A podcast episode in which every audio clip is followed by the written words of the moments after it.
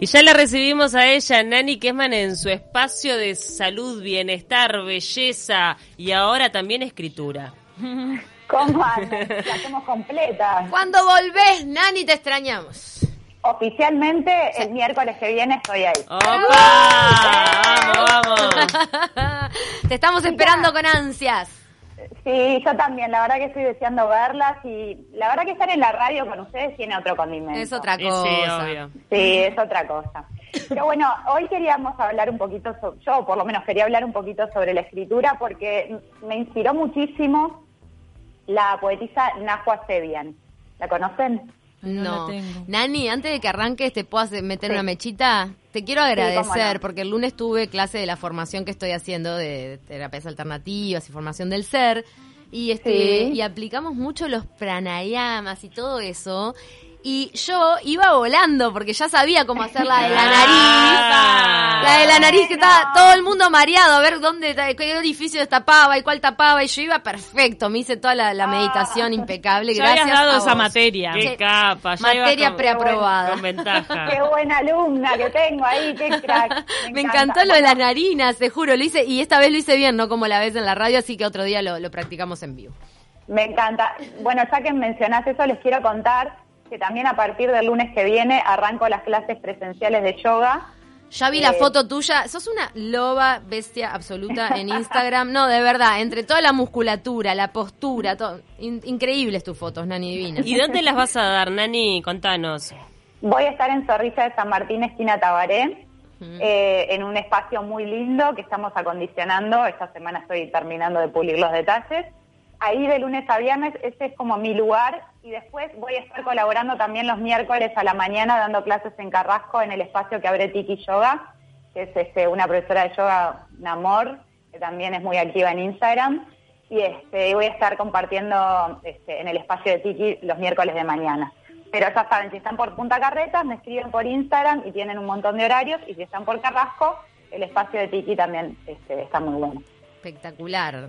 Bueno, así, Así que, vuelve la vida de la normalidad a partir de la semana que viene. Hoy te tenemos por teléfono, pero vas a hablar de escritura. ¿Qué pasó? ¿Te volviste poeta? Sí, bueno, no, les contaba, yo miro mucho a Instagram y justo Carlos Jiménez, que es otro profe de yoga que, y también amigo que sigo mucho, él publicó una frase de la escritora Nahua Sebian que es, eh, es de origen libanés, pero se crió en Canadá. Y ella este, tiene una forma de escribir que la hizo muy popular porque mucha, mucha gente joven se pudo relacionar con su poesía. Ella era una, una de las niñas refugiadas de la guerra del Líbano que terminó con su familia viviendo en Canadá. Y se, se sentía como sapo de troposo, fue víctima de bullying, este, en sus en sus poesías hablan sobre el bullying, sobre la desigualdad, es feminista, habla mucho sobre el abuso también tiene, tiene mucho de eso de sentirse como sapo de otro pozo, porque al ser refugiada era como que no sos ni de un lado ni del otro, y más cuando tenés costumbres tan distintas. Y creo que eh, ella cuenta siempre que, que afloró en ella la poetisa cuando pudo darle clases como maestra a otros niños refugiados, ella ya era más grande, pero al tener que, que convivir y que enseñarle a estos niños, se vio reflejada en los sentimientos de ellos. Se acordó de ella a los 16 años Claro. y eso, eso la motivó a ella a, a decirles a los chicos que traten de plasmar todas sus frustraciones, sus angustias, todo lo que tenían reprimido adentro, que lo traten de plasmar en la escritura y motivando a sus alumnos porque ella misma empezó como a revivir y a sacar para afuera todos esos, esos sentimientos que la habían acompañado mucho tiempo. De hecho, hay frases que en las redes sociales se hicieron muy populares con tatuajes. Por ejemplo, hay uno, ella escribe en inglés, pero lo voy a traducir al español. Uno que es- son las montañas, que dice, estas montañas que estás eh, llevando a cuestas solamente eran para que las escales. Claro, como tomar los obstáculos como, como una manera de crecimiento. Claro, como una manera de crecimiento. Y esto, esta es una que se hizo muy, muy popular, pero bueno, tiene un montón de cosas. Después al final les voy a leer una. Pero el hecho es de que me motivó a, a investigar un poquito sobre la escritura y a y acordarme cómo me ayudó a mí en, en algunas épocas de mi vida escribir. Escribir es una herramienta para expresar y canalizar nuestras emociones cuando nos sentimos bloqueados, cuando estamos desbordados. A veces plasmar en una hoja te ayuda como a soltar, a liberar y a desahogarte, porque de repente sentís que algo no se lo puedes contar a nadie porque es muy íntimo y de repente escribirlo ya te, te ayuda como a liberar esa tensión. Claro. También cuando hay mucho caos mental, te ayuda a organizarte, encontrarle capaz un sentido a ese caos, que de repente en un momento es solo ruido, son solo pensamientos, pero Mm. al escribir lo que podés hacer es que esos pensamientos que permanentemente te atormentan, pasen un poquito, porque lo- los podés visualizar. Por lo menos los en- toman forma y los encapsulás ahí en el papel, ¿no? Los podés, este, los podés enfrentar de otra manera al hacerlos tangibles. Y la, el Claro, y- que también puede ser medio desafiante, o sea, está bueno poner en palabras lo que lo que uno va sintiendo o hacer como cierta catarsis en el papel, pero quizás hay, hay personas que no tienen la facilidad de la escritura o, o la facilidad de encontrarle eh, identificación a lo que les está pasando. O sea, identificar ¿Sabés lo que que les está para pasando. mí, yo te voy a contar lo que me pasaba a mí. A mí me pasaba eso. Yo decía, ¿cómo yo puedo escribir todo lo que siento? Si en realidad ni, ni yo misma lo tengo claro. Mira. ¿Entendés? Pero a veces enfrentarte a una hoja en blanco y simplemente dejar que tu pulso se libere, aunque garabatees, aunque pongas malas palabras, aunque escribas cosas sin sentido, Claro. después, después cuando lo lees, cobra un sentido. Claro, y es lo- como que Mm. es como que el caos se ordena y, y vos podés reconocerlo de lejos. Te, te permite como tomar una distancia y decir, bueno, pero acá está pasando esto. Estoy de acuerdo. Yo no lo Mucho- veía. Unos, eh, digo, a veces con sentimientos uno eh, parece como más místico, pero en realidad cuando también te pones en el- los ejercicios de lluvias de ideas, que todo el mundo tira bolazos y lo Sí. empezás a bajar a papel, También, eso va cobrando también. una forma que te permite como adueñarte o abarcarlo y entenderlo diferente. Con los sentimientos pasa lo mismo. No, y además eliminar el prejuicio de tengo que escribir algo que sea coherente o que esté bien, no importa, escribí lo que te Claro, salga, no importa si está mal Obvio. redactado. Eh, eh, de repente vos lo ves como una incoherencia y después lo ves desde afuera plasmado en un papel y decís, ah, eso no es tan Bueno, incoherente. lo que pasa Eso- con los sueños, que Sí. decíamos, muchos terapeutas te- que, que estudian el tema de los sueños te dicen, anota aunque parezcan incoherencias, que, que con los días vos vas a ese papel y empieza a tomar forma y lo empezás a entender. Ahora, es necesario hacer este ejercicio porque decíamos que no es lo mismo escribir en digital que escribir con puño y letra, ¿no? O sea, escribir con una lapicera y un cuaderno, una hoja. ¿Hay una diferencia en eso o es indistinto? Sí, porque Camila se desubicó y dijo, ay, agarrá el celular y anotá los sueños. En no, notas. Camila, no. en notas, ¿no? Bueno, Hay gente que escribe en el celular. A ver, a ver Nani, ¿qué decís? Para mí es muy simbólico el puño y letra porque no solamente es tu letra, tu, eh, pueden ser garabatos, pueden ser dibujitos, puede ser que la letra se deforme inclusive. cuando Claro, llegas a hay un- mucho de la caligrafía que habla de nosotros. Exacto, te permite como leer ese, ese como entre líneas, ¿no? Eso, eso, hasta plasmas sentimiento cuando va de tu puño y letra. Sí, con la, con la intención que, que presionás el, el el lápiz o la lapicera también tiene mucho que ver. Sí, sí, yo creo que es muy simbólico. A mí por lo menos me, me muestra más cosas de mí de escribir a mano que, que la computadora. Aunque te digo una cosa, a veces simplemente enfrentarme a la computadora me, me- como que me fluyen las palabras. Bueno, también. pero para mí hay una diferencia igual en escribir en computadora y escribir en celular. No sé por qué. Yo Sí. siento que si me siento en la computadora a escribir, me expreso como con Mejor. arte. En el celular me parece que es algo más práctico, más para el momento, como más Más utilitario. WhatsApp, ahí Más va. utilitario, ¿no? Totalmente. Sí. Sí, Ah, para mí capaz que es un poco generacional. Yo, yo por lo menos ya hoy por hoy con el celular me, me incomoda escribir hasta, no sé, prefiero mandar notas de voz. Claro. me resulta incómodo, ya ni veo igual que antes. Nani, nos acordábamos del diario íntimo. Sí, los diarios, las agendas, ¿se acuerdan? Nosotras somos de las generaciones que teníamos agendas y poníamos en la agenda el que nos gustaba, las cartitas, no sé, yo por lo menos hacía eso con la Yo agenda tengo agenda hasta el día, no maduré, tengo agenda hasta el día de hoy y pongo Eh, cosas todo. increíbles. Pará, y el cuaderno del amigo también. O sea, en definitiva, acordás? escritura nos ha ido acompañando, nos Pongo damos cuenta. simbol- simbolitos que representan cosas. ¿Cómo, Hoy en cómo? día con los emojis estamos en el horno. El ¿eh? cuaderno del amigo dejó de existir ahora, ¿no? Las nuevas generaciones. Eh, Ay, era muy cruel. No me hagas acordar. ¿Pero qué se hacen grupo de WhatsApp? ¿Qué onda Claro. ahora? ¿No nos había Ay, llegado sí, que no, creo que sigue existiendo? Lo- no, lo que se están perdiendo esas generaciones si no tienen el cuaderno del amigo. Pero a veces era cruel. Mirá que había bullying a través del cuaderno del amigo. Eh, sí, Sí, las nenas ser. éramos más, más malitas que los varones. Había bullying Pero había también. nenitas, sí, había no sé, bullying, no sé, me parece que, que ya sí. la escritura Pero con los uno- grupos, En los grupos sociales te puedo asegurar, en los chats hay Ah. más bullying que, en el cuaderno del amigo. Sí, Sí, tal cual, tal cual. Es cierto. El bullying es como, eh, no, no se puede erradicar, ¿viste? Vamos a tener que seguir creciendo como sociedad. Pero bueno, lo cierto Tengo- es que la escritura es sanadora, entonces una de tus recomendaciones es poner en papel esos sentimientos que nos Sí. están como manejando un poco, teniendo esa sensación interna. Sí, y no solo eso, también reconocer y recordar que las palabras tienen mucho poder. Mm. Tienen poder de herir, tienen el poder de sanar, de aliviar, de hacerte reír, de hacerte llorar, te pueden motivar, te pueden desalentar. Inclusive de- recuerden que la palabra es una forma de decretar y de crear realidad.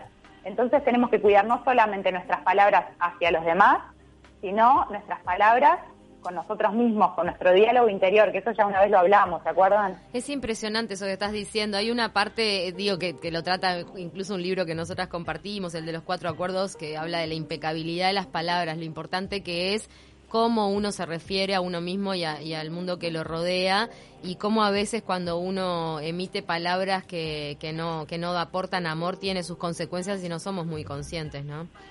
100%. Y recordemos también al japonés Masaru Emoto que habla del de, de- el agua y, y las moléculas que nos componen y cómo la palabra influye en esas moléculas. Pueden crear moléculas bellas como un diamante o pueden crear moléculas mugrientas como, como el barro. Qué o sea que este, a cuidar las palabras. Tengo la, tengo hablando de palabras, tengo la palabra de una licenciada en psicología que es muy amiga mía que se llama Clara Ruiz, que ella como que me, me ayudó a legitimar un poco esto que estamos diciendo, porque ahora les quiero compartir algunos ejercicios también para los que quieran hacer en su casa y que quizás les pueda ayudar. ¿Podemos escuchar el audio de Clara Ruiz? Dale. Claro que sí. Yo creo que, mm, que la escritura como, como pro- pro- proceso terapéutica, como en su poder sanador, tiene, tiene mucho potencial. ¿Por qué? Porque creo que, que al escribir, al conectarnos con esas emociones mucho más profundas, también nos ordenamos. También eh, podemos reorganizar, podemos rearmar rompecabezas que pueden tener que ver con determinadas situaciones emocionales. Eh, la verdad que la escritura se usa mucho con pacientes que el poder curativo de la escritura se usa mucho con pacientes que, que tienen estrés postraumático, que han vivido situaciones difíciles y que esto le- le- les ha dejado huellas de ansiedad y se utiliza justamente para, para eso, para reorganizar y para encontrar distintos caminos. La escritura también es una forma de, de poder conectar con esas cosas mucho más profundas que van, que van, que, que vamos, que va florando, que van saliendo, que va, que nuestra psiquis se va liberando, va, va soltando y, mediante la escritura es, es una buena herramienta.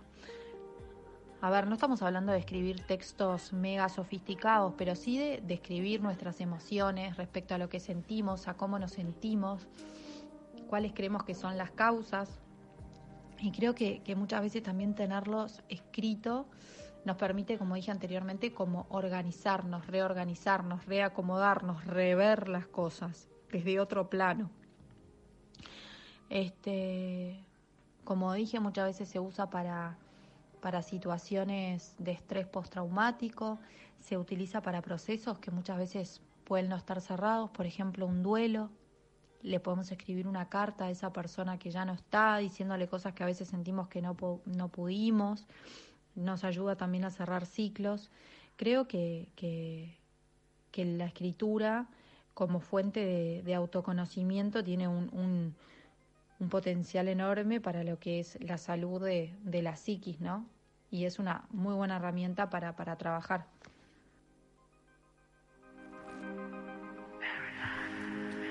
Bueno, y ahí, ahí Clarita, chicas, ¿me escuchan? Sí, estamos Sí, acá, claro. Nani, claro.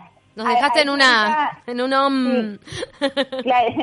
Clarita hablaba sobre una de las de los ejercicios que yo les traía, que es escribir una carta. Mm. Una carta que puede ser dirigida a una persona, puede ser para pedir perdón, para contarle nuestros miedos, para agradecerle, para cosas pases. A veces cosas que no nos animamos a enfrentar en vivo, una carta es muy liberadora. Pero otros ejercicios que están buenos, por ejemplo, eh, esto de escribir en una hoja en blanco, escribir todo lo que sentís, aunque sean garabatos, malas palabras, lo que sea, y lo que más. Que mala porque esto tiene simbolismo. Ah. Eso para tu mente es como decir borrón y cuenta nueva, va a Mirá. tu inconsciente. Y después Pero escribir es, lo que es si notas que está como cargado de algo negativo. Claro, que, que, que vuelques Claro. lo negativo y lo quemes. Está Sí, buenísimo. O la, o confusión. Lo que más, escribís lo que querés. Mm. Y eso de escribir lo que querés, ¿qué quiero? A veces no sabés lo que querés. Y eso es muy difícil. Pero por lo menos te va encauzando, te va conectando con una intención. Claro. Y cuando conectás con una intención, es más fácil que tus acciones se dirijan hacia esa intención. Empezás a, darle un sentido a tus acciones una vez que podés este, definir en palabras qué es lo que querés, que no es nada fácil. Y otra cosa que para mí es hermoso y es un ejercicio que se los recomiendo a todos, es tener una lista de gratitud.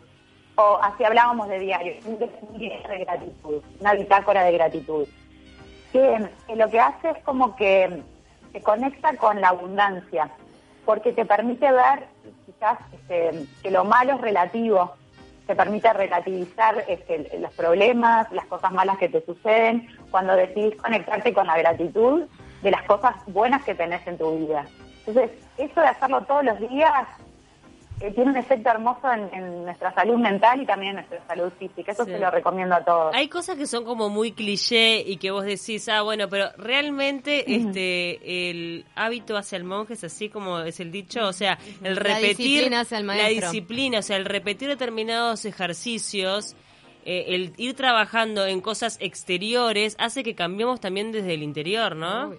Claro, en yoga hay una frase que es muy muy popular que dice, como es adentro es afuera y como es afuera es adentro. Entonces, para que algo cambie... La ley de algo- correspondencia universal, claro, como es arriba es algo abajo. tiene que cambiar. Empezá por donde puedas. Claro. Por- si tenés que caos adentro, empezá por ordenar tu casa. O empezá por repetir, por repetir esa, ahí va, como decís vos, esas acciones, aunque no entiendas del todo qué, qué utilidad va a tener. Empezá por algún lado. Aunque no Claro. creas del todo, hacelo, Claro, hacelo, claro. que va a tener un Sí. efecto. A veces, miren, no sé si a ustedes les pasó alguna vez, yo eso creo que alguna vez lo hice. Eh, escribir una carta a tu niño o niña interior. Ah, como sí. que sentís que te, como que te alejás de, de cosas que vos de chica te gustaban o querías hacer o, y que te acompañaron mucho tiempo y, y, y a veces te, te mirás de lejos y decís, ay, ¿dónde estaba? ¿Dónde está esto? Esto Sí, se sí. perdió, entonces... ¿Dónde quedó aquel que es, aquel soñador? Claro. o, o aquella niña que movía su cuerpo, que le gustaba bailar, que le gustaba cantar, y eso ¿qué te, te conecta. Algo que te- y podés- Nani, algo está pasando con la conexión de, del audio, pero mientras que corroboramos que es lo que está pasando, te voy a leer un mensaje que dice, Sí. lo manda Esther de la Blanqueada. Buen día, después de tanto tiempo sin poder estar y comunicarme por cambios en horarios de trabajo, eh, qué alegría escucharlas. ¿Podrán reiterar el nombre de la escritora libanesa de la que habló Nani? Nahua Sebian se llama. Nahua se escribe N-A-W-J-A y Sebian Z-E de larga I-A-N. Y les voy a leer, para terminar, para cerrar y con esto me despido, eh, lo traduje al español, pero se, se escribe en inglés, algo que leí de ella que me encantó porque creo que muchas personas nos podemos identificar con esto. Dice, hay algo que la mayoría de la gente no sabe sobre las personas frágiles y sensibles. Ellos no les hacen daño a otras personas porque saben exactamente lo que se siente. Son demasiado amables con los demás porque tienen miedo de ser la causa de su disgusto. Sonríen su dolor haciendo de tu día un día mejor. Salen de su camino para asegurarse de que todos los demás estén teniendo lo que se merecen, aunque esto les cueste su propia incomodidad. Pero esto no significa que ellos sean débiles, de ninguna manera. Cuando son tratados injustamente, aunque su silencio pueda mostrarte su debilidad, créeme, no es debilidad. Es solo un ladrillo más puesto en la pared, necesario para que ellos sean lo suficientemente fuertes y seguros para creer que la injusticia está obligada a sucederle a aquellos que salen de su camino simplemente para ser. ¿No es hermoso? Qué hermoso. Muy lindo, Qué hermoso. Así muy que a considerar a esa gente sensible y que parece, ¿no? Que, que todo le afecte, que no tiene personalidad, porque al revés, es, es la fortaleza más grande. Tiene, tiene cosas hermosas, realmente les recomiendo. Después, recomendarle también dos de sus libros de poesía. Mind Platter se llama, este, el primero que escribió, que se llama, en, en español significa plato mental. Y el segundo, eh, The Nectar of Pain, El Néctar del Dolor, son este, sus libros más famosos de poesía y tienen reflexiones divinas. Y si no, la pueden encontrar en Facebook o en Instagram, que tienen mucha de, de su poesía ahí plasmada. Fantástico. Dani, qué placer escucharte. ¿Sabes? Vamos a invitarte a vos y a todos los oyentes a irnos a la tanda escuchando una canción, ya que hablaste del niño interior, de que todos en algún punto en esta vida somos niños jugando a ser grandes porque nos sentimos solos, a veces este sin espalda y, y sin contención. Este, una canción de Roberto Carlos que le escribe a su mamá, Lady Laura, después de haberla perdido. Eh, donde, Vamos, donde se reconoce como un niño chiquito, así que escribámosle una carta a ese niño que tenemos todos adentro. Nos vemos. Gracias, Le Nani. mandamos un abrazo grande y nos Gracias. vemos el miércoles, Nani. Nos vemos, de verdad nos vemos. Nos saludamos codo a codo cuando llegues. Ahí va, beso grande. Un abrazo grande.